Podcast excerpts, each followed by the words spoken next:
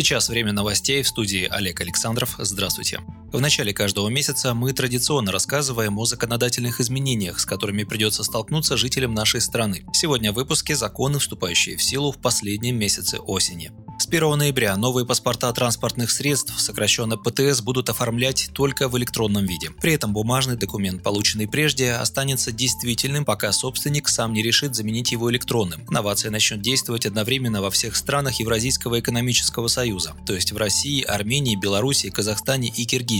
Предполагается, что это упростит оборот техники на территории таможенного союза. Для новых автомобилей электронные ПТС оформляют дилеры. Номер документа указывается в договоре купли-продажи, а для машин, которые ввозят из-за рубежа в частном порядке, испытательная лаборатория при проведении таможенных процедур. При этом придется уплатить госпошлину в 600 рублей. Автомобилистов ждут и другие новшества. С 1 ноября электронное извещение о ДТП можно оформить в любом регионе, где бы ни произошла авария. Однако для этого нужно, чтобы оба водителя были зарегистрированы на портале госуслуг и хотя бы у одного из них было установлено приложение «Помощник ОСАГО». Также с ноября становится обязательной маркировка шин для производителей и импортеров. Поэтапное подключение всех участников оборота к системе маркировки будет завершено к 1 марта 2021 года, обещают власти.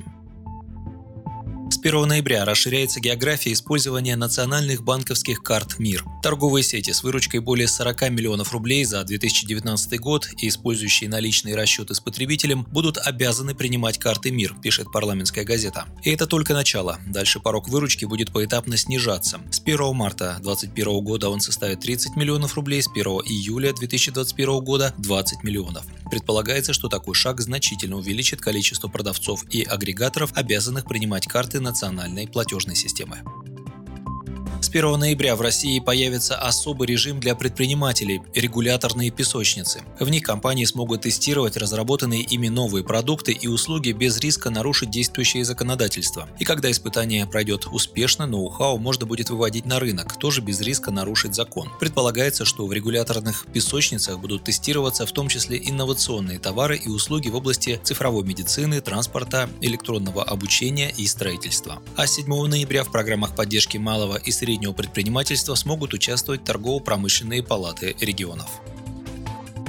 Также в ноябре продлевается программа льготной ипотеки под 6,5% годовых. Об этом «Справедливое радио» сообщало ранее. Программа стартовала 17 апреля и изначально действовала до 1 ноября. Жилищные кредиты на льготных условиях выдаются на покупку квартир в новостройках. Сейчас на нее приходится более 90% всех кредитов, которые люди берут на свои новые квартиры. Теперь же действовать эта программа улучшения жилищных условий будет до 1 июля следующего года. Максимальная сумма займа для жителей Москвы, Петербурга, Московской и Ленинградской областей составляет 12 миллионов рублей, в других регионах 6 миллионов. При этом первоначальный взнос должен быть не менее 15% от стоимости жилья. Разницу между льготной и рыночной ставками банкам возмещает государство.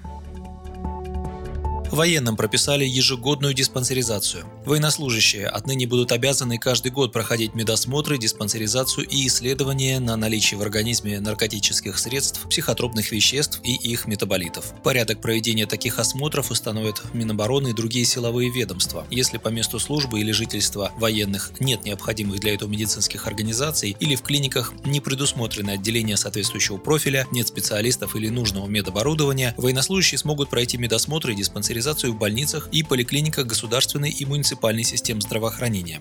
Связанные с этим расходы возместят из федерального бюджета.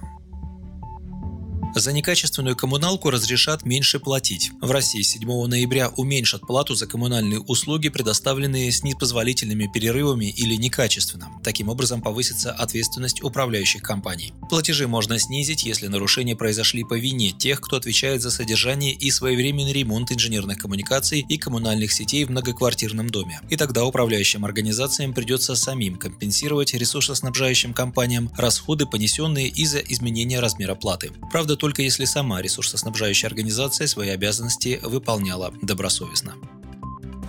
И последнее. Также 7 ноября продлили выплаты на детей без очной подачи заявлений. Упрощенный порядок назначения ежемесячной выплаты в связи с рождением или усыновлением первого или второго ребенка продлевается до 1 марта следующего года. Начисляться пособия будут автоматически без подачи родителями заявлений. Речь в законе идет о выплатах на детей в возрасте до 3 лет, положенных семьям со среднедушевым доходом ниже двух прожиточных региональных минимумов трудоспособного человека. Причем действие документа распространится на правоотношения, возникшие с 1 октября этого года. Аналогичные правила применялись в России с 1 апреля, как временная мера, призванная снизить количество контактов россиян в сложной эпидемиологической ситуации. Такие выплаты получат около миллиона российских семей. Размер начислений – прожиточный минимум ребенка в том регионе, где живет семья. В среднем по России это 12 тысяч рублей в месяц. Вы слушали новости. Оставайтесь на Справедливом радио, будьте в курсе событий.